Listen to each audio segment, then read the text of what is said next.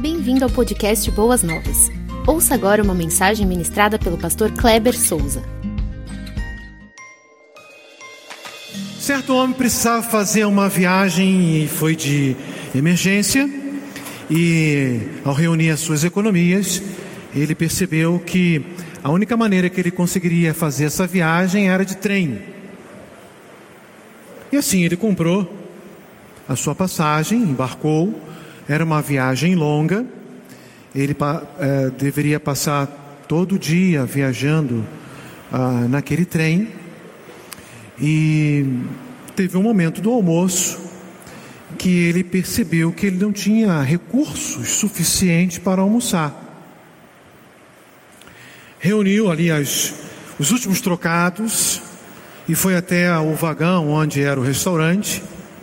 E ali ele percebeu que tinha um banquete muito grande, comidas a, a priori a, com aparência de muito bem feita, a, deliciosas, mas o recurso que ele tinha não era suficiente para que ele degustasse de tal banquete. Ele perguntou lá então a quem estava lhe atendendo se tinha pelo menos um pão com mortadela e um copo d'água, e assim ele conseguiu é, adquirir comprar, pagou o valor que ele tinha, os últimos centavos, os últimos, os últimos trocados, e ali ele comeu pão com mortadela e, e o copo d'água. O fiscal, aquela pessoa que fica cobrando as passagens, né? Viu aquilo, ficou muito intrigado, mas não falou nada, né? Eh, comeu rapidamente, voltou para o seu vagão, para o seu local, sentou lá e tudo, e a viagem continuou. Todos acabaram de almoçar, voltaram e tudo mais. E essa pessoa, esse profissional que estava ali conferindo as passagens, chegou até ele e perguntou por que que ele havia pedido o pão com mortadela, se ele estava passando por algum tipo de regime, alguma coisa assim. E ele disse: não, é, não, não, não é nada disso. Eu tinha os últimos trocados e o que eu consegui reunir foi é, o suficiente para comprar esse sanduíche. Aí a pessoa falou assim, o fiscal, você não prestou atenção na sua passagem? Ele, aí ele ficou curioso não prestei atenção na minha passagem? Por quê? Pega a sua passagem aí. Aí ele pegou a passagem. Leia a sua passagem. Aí ele leu. Estava escrito naquela passagem que estava incluso toda a alimentação daquela viagem. Muito bem. A mensagem desta noite, ela tem por título Migalhas versus banquete migalhas versus banquete. E eu gostaria de ler com os queridos irmãos o que está registrado no livro de Gênesis, capítulo 25, de 29 a 34. Abra, por, por favor, a sua Bíblia, ou acesse da maneira como você achar melhor. Os irmãos que estão nos acompanhando pelo Facebook ou pelo YouTube, também, por favor, faça o seu acesso, abra a sua Bíblia e vamos acompanhar a leitura ela será projetada em, lá no livro de Gênesis, capítulo 25, de 29 a 34. Ah, nós usamos comumente a versão NVI e está escrito assim: o texto é muito conhecido. Certa vez, quando Jacó preparava um ensopado, Isaú chegou faminto, voltando do campo e pediu-lhe: Dê-me um pouco desse ensopado vermelho aí. Estou faminto. Por isso também foi chamado Edom que significa vermelho. Então respondeu-lhe Jacó: Venda-me primeiro o seu direito de filho mais velho. E responde Isaú: Estou quase morrendo. De que me vale esse direito? Jacó, porém, insistiu: Jure primeiro. Então ele fez um juramento vendendo o seu direito de filho mais velho a Jacó. Então Jacó serviu Isaú pão com ensopado de lentilhas. Ele comeu e bebeu, levantou-se e se foi. Assim, Esaú desprezou o seu direito de filho mais velho. é o que está registrado no texto que acabamos de ler. Você também está disposto a fazer trocas a fim de conseguir o que você deseja? Melhor, você é um daqueles que já estão fazendo trocas, porque você deseja algo, então não pensa duas vezes, e tem realizado e tem agido assim como ah, Isaú? É assim que você tem feito? É dessa maneira como você tem agido? Como que você tem vivido no mundo espiritual? Como que você tem vivido, vivido no, na sua ah, maneira santa de ser? Prestando atenção naquilo que é das sagradas escrituras, aquilo que Deus nos preparou como banquete espiritual, ou você tem permitido que alguns prazeres efêmeros, terrenos, sondando o seu coração, esses prazeres venham, se, venham fazer com que você se desvie daquilo que é o principal, que é a presença gloriosa de Deus. Reflita nessa noite. Voltando ao texto, nós precisamos entender a ideia aqui do, do primogênito, né? Tanto a palavra hebraica quanto a palavra grego para primogênito, ela traz no sentido geral a ideia de chegar cedo, referindo-se àqueles que nascem primeiro, antes de todos os outros. Chegou cedo, chegou primeiro, é o primogênito, né? Eu não sou primogênito. Meu irmão Cláudio, que é pastor, ele é mais velho, ele é o primogênito, eu sou o segundogênito. Né? E tem um terceirogênito, e assim vai, né? Deixando a brincadeira de lado. Pastor não sabe fazer piada mesmo, os irmãos sabem disso, né? E eu não sou o primogênito, ele é o primeiro, ele chegou antes de mim. E no Antigo Testamento, a família, ela, é, sobretudo ali na, na, no momento de Abraão, né, Noé, e toda aquela ideia de família patriarcal. A herança da família era passada através da linha masculina, os irmãos sabem disso. O patriarca tinha autoridade sobre toda a família, era um clã, era uma tribo. E o patriarca quem liderava, liderava ali os filhos, noras, a esposa, né, as filhas não casadas, os netos. Essa é a ideia de família patriarcal. Com a morte do patriarca, com a morte, quando isso acontecia, o filho mais velho, o primogênito, então, se tornava o novo chefe da família e se tornava, então, assumia a função de patriarca na linhagem paterna da família. E ele então dava continuidade àquilo que o seu pai fazia como o patriarca de todos, em termos de administrar, de governar, de ensinar, enfim. O filho primogênito, portanto, exercia privilégios especiais e responsabilidades exclusivas. O primogênito tinha prioridade sobre filhos mais jovens, recebia porção dobrada da herança. Então, os direitos de ah, primogenitura, segundo o que o Velho Testamento ensina alguns direitos, o filho mais velho ele, ele adquiria. Ah, então, os filhos do sexo masculino eram consagrados a Deus, privilégio espiritual também o privilégio de herdar uma porção dobrada dos bens paternos, depois da morte desses. Direito à bênção do concerto, conforme Deus prometera a Abraão, né?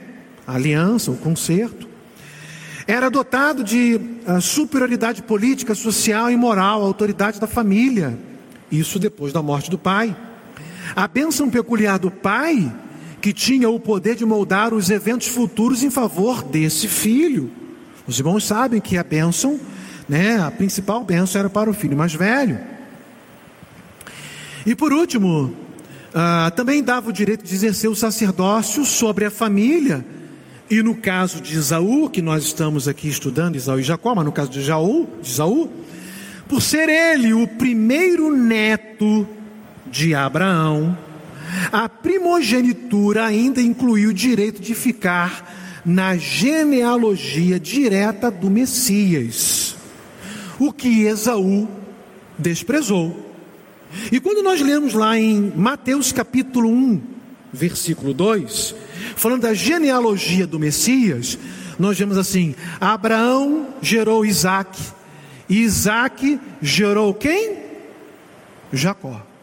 E não fala Esaú, exatamente porque ele trocou o banquete por migalhas. Ele perdeu muitas coisas no mundo ou no campo espiritual. E tem muita gente boa no nosso meio, vivendo assim, vez por outra, trocando as bênçãos de Deus, a bênção de estar na presença de Deus, de uma vida santa, de uma vida consagrada, de uma vida espiritual punjante, por aquilo que é passageiro, por aquilo que é meramente efêmero, terreno e que não traz ah, nenhum acréscimo para a vida espiritual. Nós temos que tomar muito cuidado. Bom, nós sabemos que os filhos ali, eles eram gêmeos. Capítulo 25 de Gênesis começa falando ah, um dado momento a respeito da morte de Abraão, e ele morre com 175 anos. Vai dizer que, aí depois vai falar da linhagem ali de Ismael, e aí depois, um pouco mais à frente, vai dizer que aos 40 anos, Isaac, ele se casa. E a sua esposa era estéreo, e ele ficou ali, ah, lutando eh, no sentido espiritual com Deus em oração, para que Deus pudesse conceder filhos. E a esposa então engravida e os gêmeos nascem. Isso se dá quando Isaac tinha 60 anos. Bom, se Abraão tem Isaac com 100 anos, e Isaac tem os gêmeos com 60, isso que vale dizer que Abraão estava com 160 anos quando Esaú e Jacó nasceram. Então fique com esse dado aí na sua mente.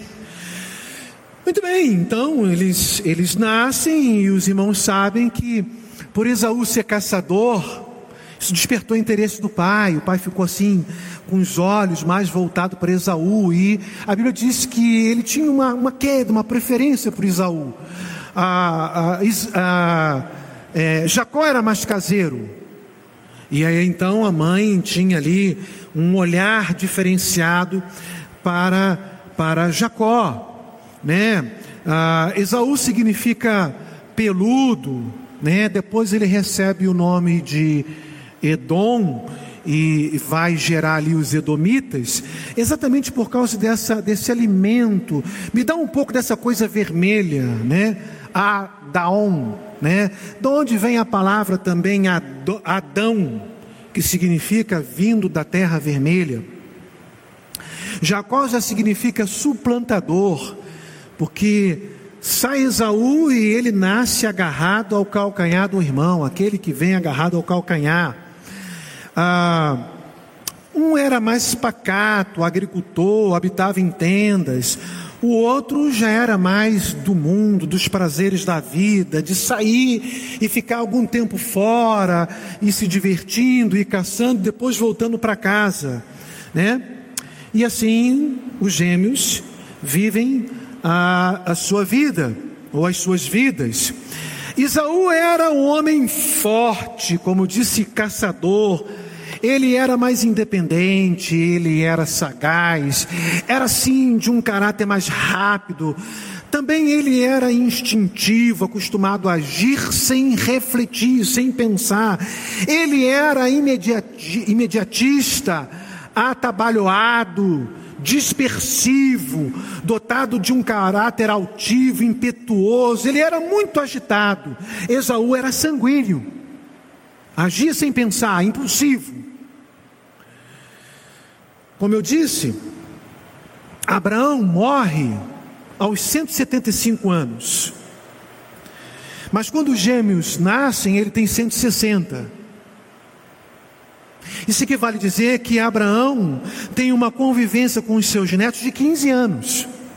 Quando os gêmeos têm 15 anos, Abraão morre. Se nós estamos falando aqui de uma família patriarcal, isso também é, vale como informação, e não menos importante, que Abraão sentou muitas vezes com seus netos para passar a instrução acerca do reino de Deus, acerca de como adorar a Deus. Quando nós vemos a história de Abraão, nós vamos ver muitas vezes Abraão levantando altares e também oferecendo sacrifícios ao Senhor. Em nenhum momento das Sagradas Escrituras, como eu falei na semana passada, em que Deus recusa a adoração de Caim, em nenhum momento com relação a Abraão nós vemos que Deus recusa a sua adoração. Isso mostra em que é, Abraão tinha um relacionamento muito estreito com Deus. E repito mais uma vez, por ser uma família, família patriarcal, ah, podemos até imaginar os netos, por serem gêmeos, sentados cada um à perna do avô, e, e, e, e, também por ser tradição oral, o avô ensinando aos netos acerca de um Deus único, poderoso, salvador e que merece toda a honra, toda a glória, toda a adoração sincera de um servo autêntico. Mas, ao longo da história, nos parece que Esaú não quis dar muito ouvidos aos ensinamentos do seu avô Abraão. Ao passo que, quando examinamos um pouco mais de perto, sobretudo no original aramaico, nós vamos ver que Jacó é aquele que vai dar mais atenção ao seu avô desejoso, ávido, sequioso das coisas espirituais, das coisas de Deus. Então, a Bíblia vai dizer assim a respeito de Jacó, no capítulo 25 de Gênesis, versículo 27. Na NVI traduz assim, ou a versão na língua portuguesa é assim: Ao passo que Jacó cuidava do rebanho e vivia nas tendas. Mas a revista e atualizada, Almeida Revista e Atualizada. E a Almeida Revista e Corrigida, as duas traduzem assim: ao passo que Jacó era pacato ou simples e habitava em tendas. A palavra que algumas versões em português traduzem como pacato, simples, sossegado, lá no, no original é tal e essa palavra, ela possui os seguintes significados, falando a respeito do caráter de Jacó: perfeito, completo, aquele a quem não falta nada em termos de força física e beleza, moralmente inocente, íntegro, aquele que é puro moralmente e eticamente, pessoa de personalidade quieta piedoso. A palavra uh, pio do grego, da onde a palavra a, a, a, língua portuguesa pega emprestado e a gente tem essa palavra piedoso, significa crente. Alguém, aquele que confia, aquele que crê de todo o coração. Assim era Jacó. Jacó, ele era sossegado, ele era simples, mas na verdade, o aramaico quer dizer que ele era um homem piedoso. Isso nos dá a entender que se ele sentava na perna do seu avô, ele deu mais atenção para as coisas espirituais do que o seu irmão Esaú. Esaú, a Bíblia vai dizer lá no versículo 30 do capítulo 25, quando diz assim: pediu-lhe, é, me dê um pouco desse ensopado ou dessa coisa vermelha aí. Estou faminto, por isso também foi chamado de Edom. Bom, me dá um pouco ah, ah, dessa coisa vermelha. Ao pé da letra no aramaico para o português, ficaria assim: Deixe-me engolir dessa coisa vermelha. Ele estava tão afobado, esbaforido. Ele dizia assim: Ó, oh, eu estou a ponto de morrer. Bom, na verdade ele não estava a ponto de morrer, é uma força de expressão. A ideia de que os caçadores saíam e ficavam alguns dias, às vezes uma semana, e muitas vezes conseguia trazer a caça e daquilo que ele caçava se alimentava. O fato é que, se ele fica um bom tempo fora e volta com muita fome, é que ele não se preparou para essa caçada. Ele não levou nem água e nem alimento suficiente, contando que ele podia, poderia caçar como quem alguém que não poderia caçar, e como foi o caso, ele não conseguiu caça nenhuma. E ele chega e fala assim: me dá aí dessa, dessa coisa vermelha que eu, eu quero engolir, eu quero comer, é, eu estou com muita fome. E ele nem prestou atenção, né? Vovó dizia que o melhor tempero para o ser humano é qual o tempero? É o sal? É o alho? É a fome. Ele nem prestou atenção se aquela coisa vermelha era uma coisa, era um guisado, era algum animal, já que é, ah, Jacó era alguém que estava ali no lar, né? Ah, o aramaico ah, dá a ideia de que ah, Jacó estava cozinhando, a, a, a, a declinação ali do verbo era alguém que tinha o hábito de cozinhar, alguém que sempre fazia alguma coisa. Quando Esaú chega, ele já sabia, ah, eu vou voltar lá, vou lá no meu irmão. Meu irmão é alguém que gosta de cozinhar, então eu vou chegar lá e com certeza ele tem alguma coisa para comer.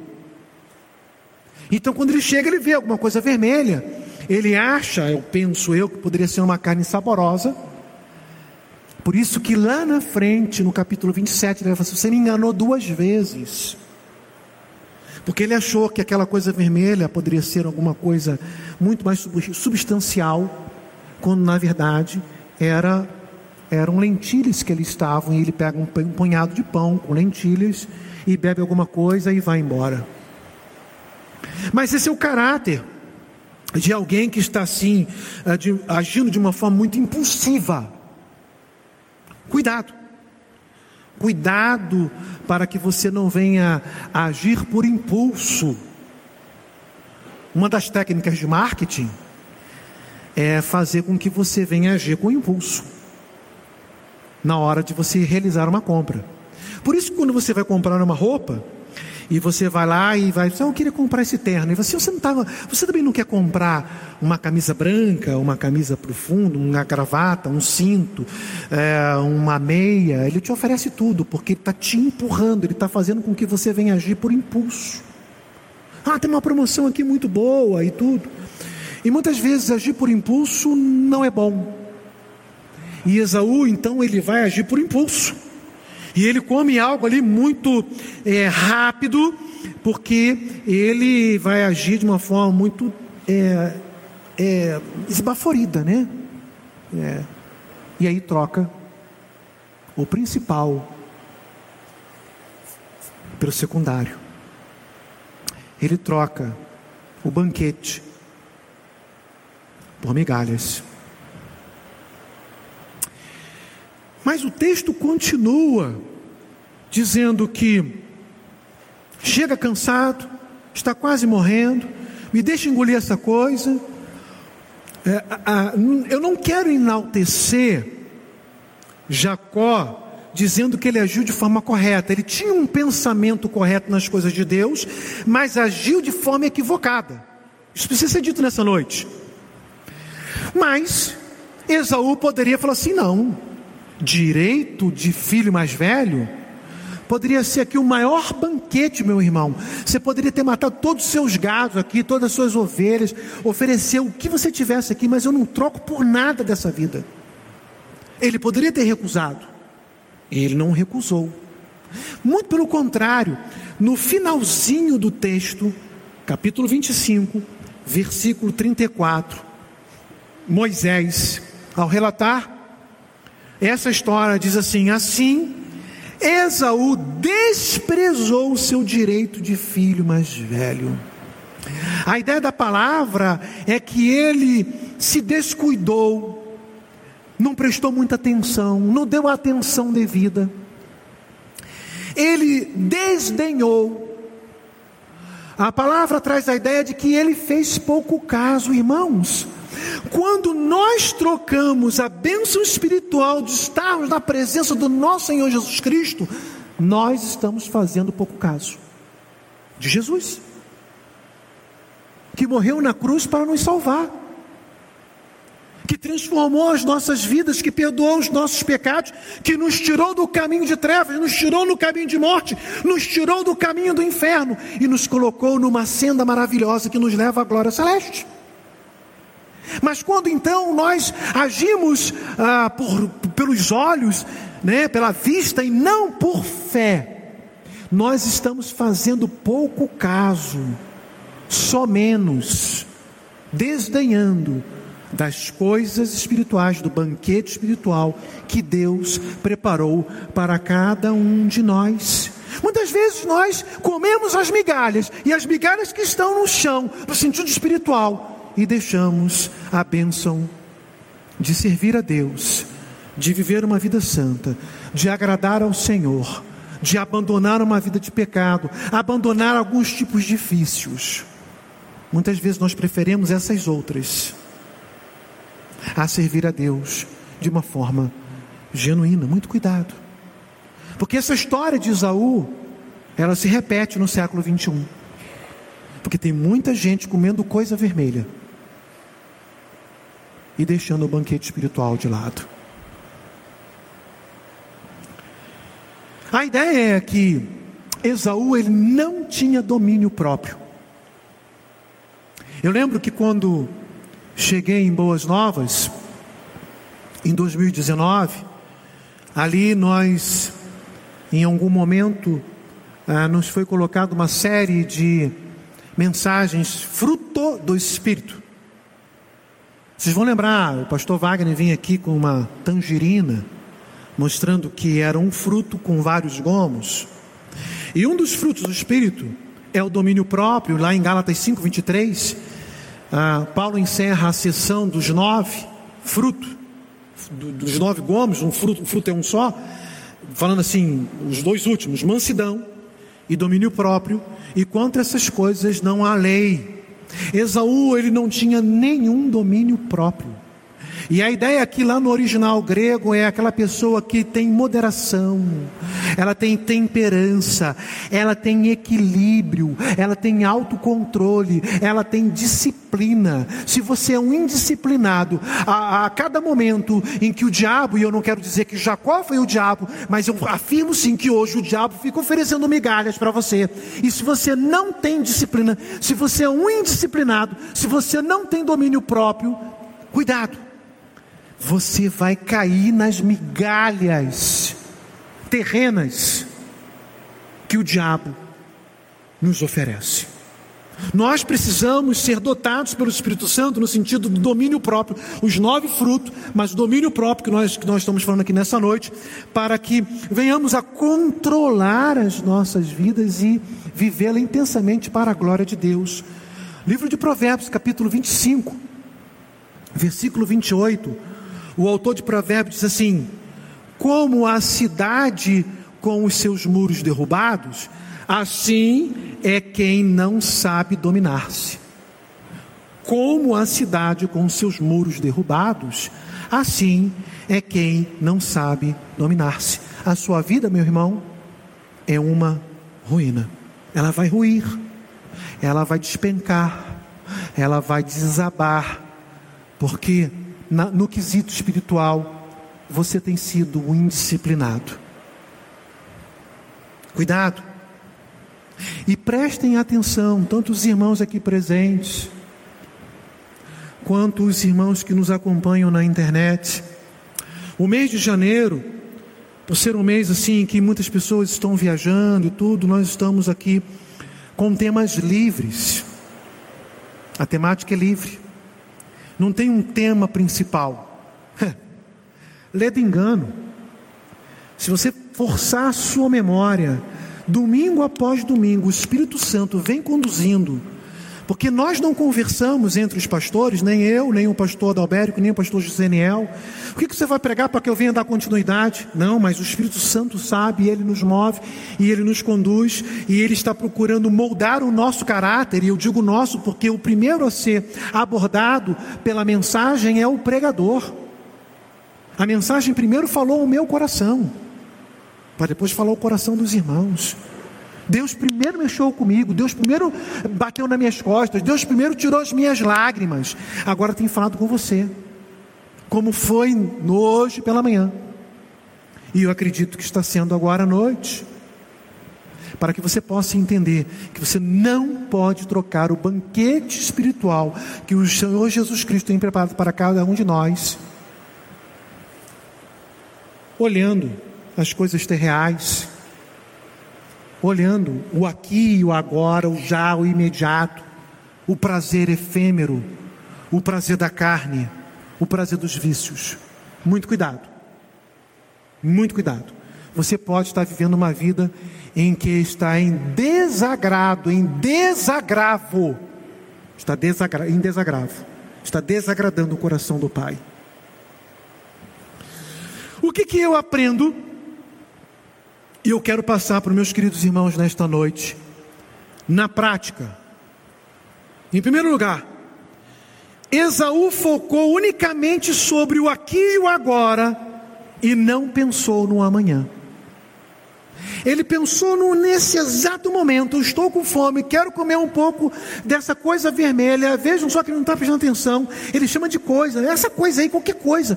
Irmãos, como trocar o direito de filho mais velho por qualquer coisa que ele chamou de coisa? Versículo 30 do capítulo 25 de Gênesis: E pediu-lhe: Dê-me um pouco desse ensopado, dessa coisa vermelha aí. Isso que você está fazendo aí, me dá um pouco, estou com fome.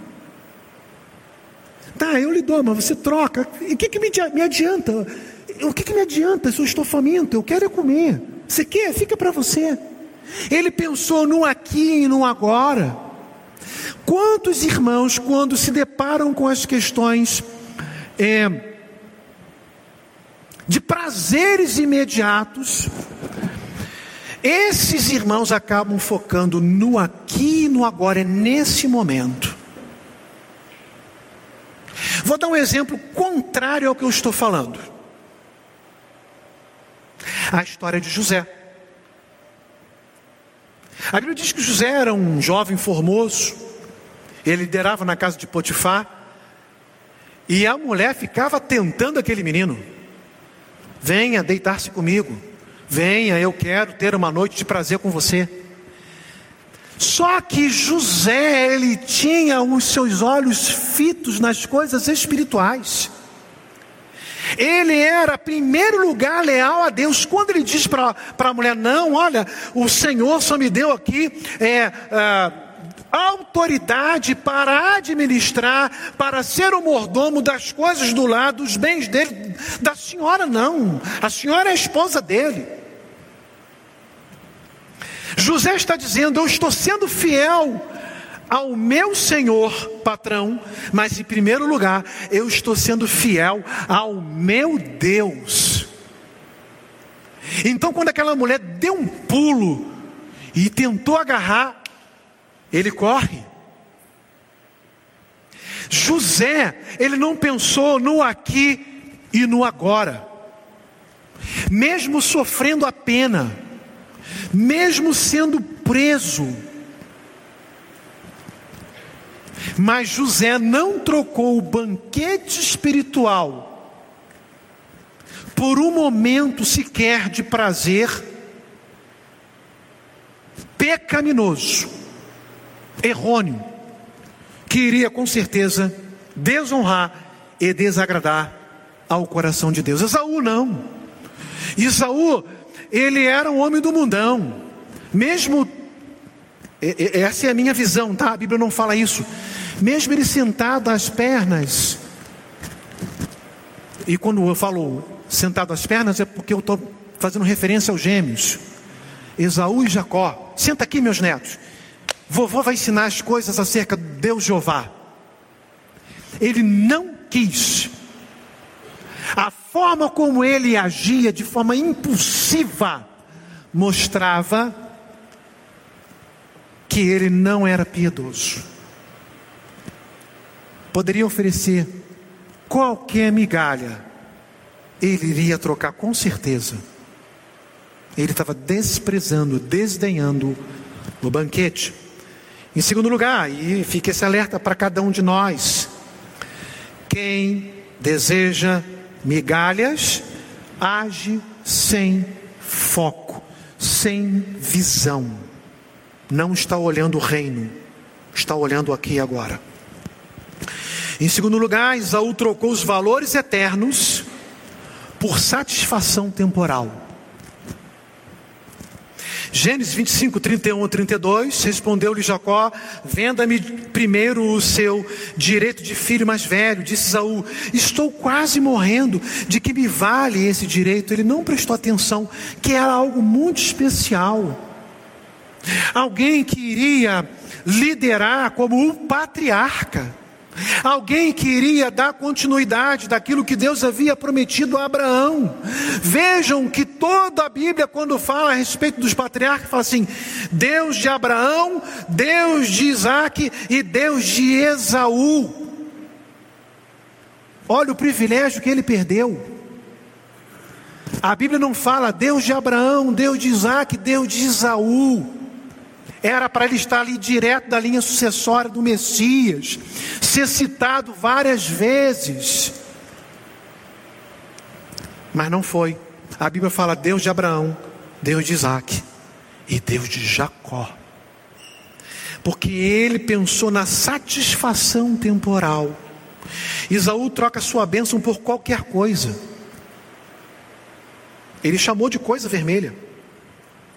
Tem muita gente trocando as bênçãos espirituais por satisfações temporais, por qualquer coisa. Cuidado, meu irmão. Você pode ser, ser um desses. E Deus está muito triste com a sua forma de viver e de agir. Em terceiro lugar, a troca de Esaú foi irrevogável.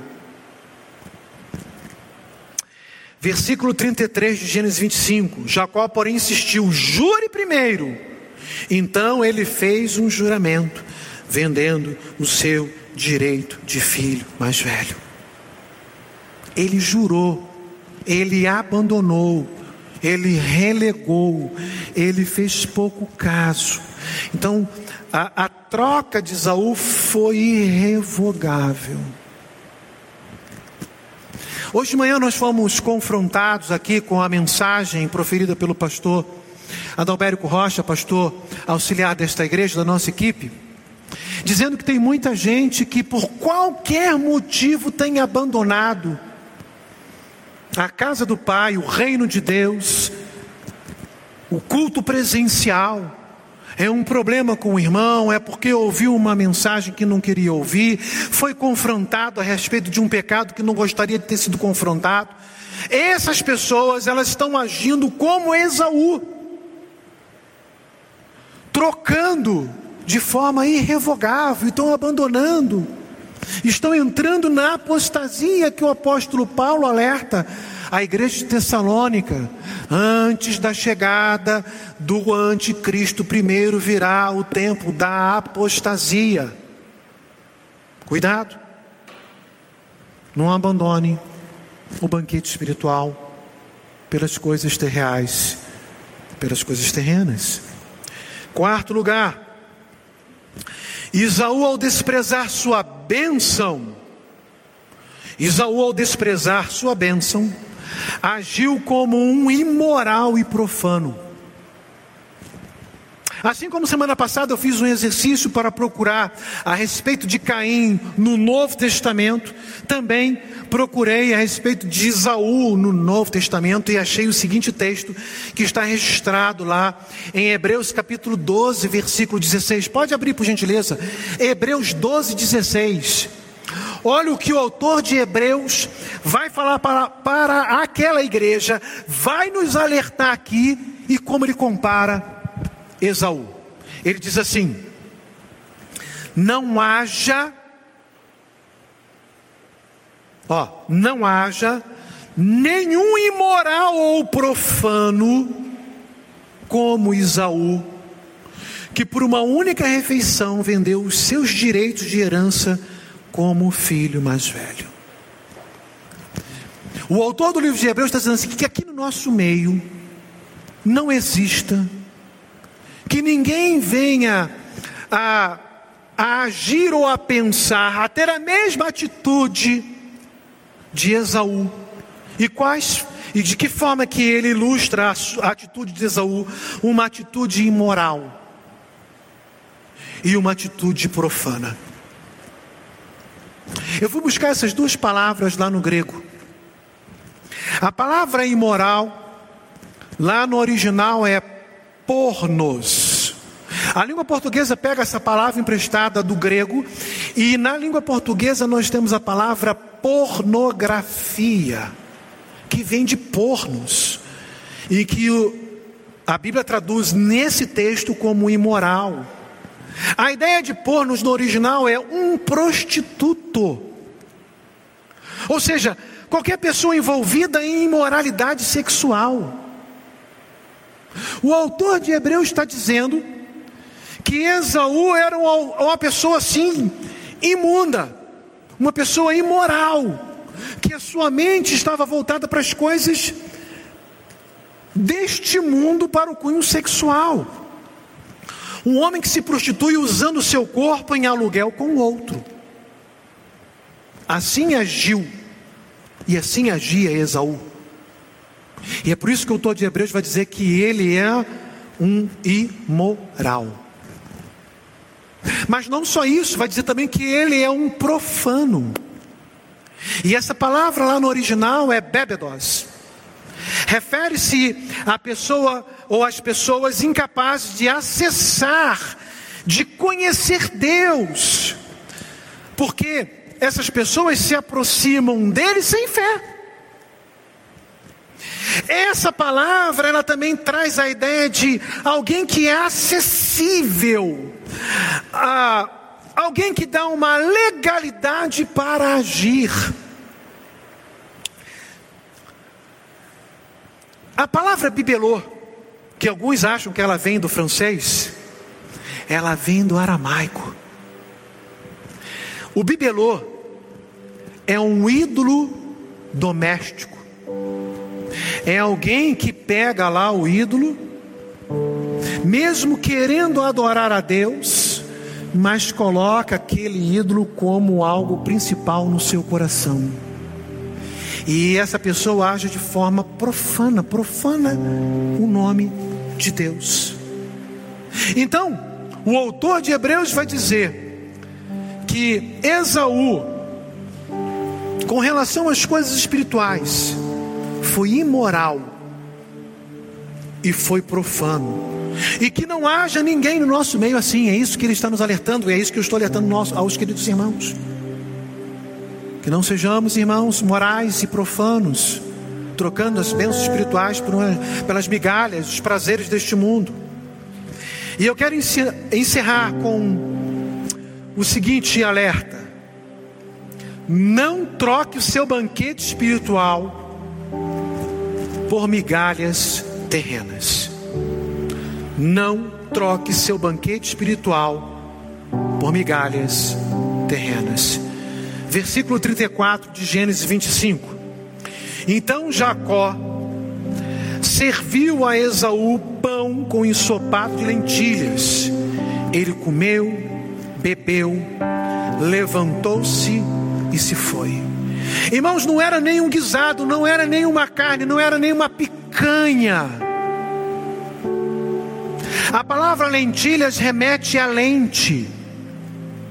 A lentilha é como a lentilha significa lente miúda, lente pequena. Por ela ser um pouquinho côncava. Era uma comida muito simples, muito simplória. E Esaú agiu assim, fique-se alerta para os queridos irmãos. Não troque aquilo que Deus tem reservado para você. Seu direito de filho ou de filha de Deus, sua posição na igreja hoje não troca por coisa nenhuma, seu crescimento espiritual, seu envolvimento com, com o reino de Deus, sua vida de santidade, as bênçãos de Deus para a sua vida e para a sua família, não troque isso por absolutamente nada. E aí eu chego ao final realmente dessa mensagem nesta noite fazendo a mesma citação, e eu falei com o pastor Dalberto que eu iria fazê-la. Augustinho de Hipona, que tem tudo a ver com a nossa mensagem. Ele era um homem imoral antes de se converter. Se deitava com muitas meretrizes. Mas ele tem um encontro com Jesus e se converte. E Agostinho de Hipona, passando por um dos seus caminhos, uma dessas meretrizes lembrou dele e chamou: Agostinho, Agostinho, Agostinho, vem cá, Agostinho. E ela chamava Agostinho com segundas intenções. Oh, Agostinho, vem cá. Você não sabe quem eu sou? E ele falou, falou assim: Olha, é, é, a questão é exatamente essa. Eu sei quem você é, mas eu já não sou mais eu. Ele era um homem diferente, ele era um homem convertido. Jacó, e eu não quero ressaltar as manobras que Jacó fez, não só dessa vez, como das outras vezes, mas Jacó, ele era um homem piedoso ele já não era mais ele, no sentido de procurar viver para agradar a Deus, não essas outras coisas equivocadas. Esaú não. Esaú, quando a lentilha o chamou, ele olhou mais para a lentilha, ele olhou mais para a coisa vermelha do que para as coisas espirituais, para o banquete espiritual. Ele trocou o banquete espiritual pelas migalhas oferecidas que possamos agir de forma diferente, meus amados irmãos, sem nenhuma recriminação, falar assim: ah, esse Esaú não presta, não vale nada. O texto bíblico está ali para nos alertar, porque a história é cíclica. Tem muita gente boa trocando banquete espiritual por migalhas terreais. Deus tenha misericórdia de nós, que não venhamos a permitir que nenhum prazer deste mundo, uma mesa na festança com bebidas alcoólicas, prazeres nas ou na área sexual de diversas maneiras. Absolutamente não. Vamos olhar para o reino, vamos olhar para Cristo, vamos mirar o reino de Deus. Que possamos viver para agradar ao coração do Pai e que possamos viver intensamente as bênçãos que o Senhor tem prometido para cada um de nós. Que Deus nos abençoe e que Ele tenha misericórdia das nossas vidas. Vamos ficar de pé e vamos orar mais um instante. Louvamos o teu nome, ó grandioso Deus. Muito obrigado, porque mais uma vez nesta noite o Senhor nos alerta para que possamos ter olhos para os banquetes que o Senhor nos oferece e não para as migalhas do mundo, para os prazeres terreais, para os prazeres efêmeros, para os prazeres da carne, para os prazeres do pecado, não, que possamos rechaçar isso no nome de Jesus, mas olhar somente para a cruz de Cristo, que possamos olhar somente para Cristo, autor e consumador da nossa fé pois é nesse nome poderoso que nós oramos. Amém e amém. Você ouviu o podcast Boas Novas? Não se esqueça de seguir nosso canal para ouvir mais mensagens que edificarão a sua vida.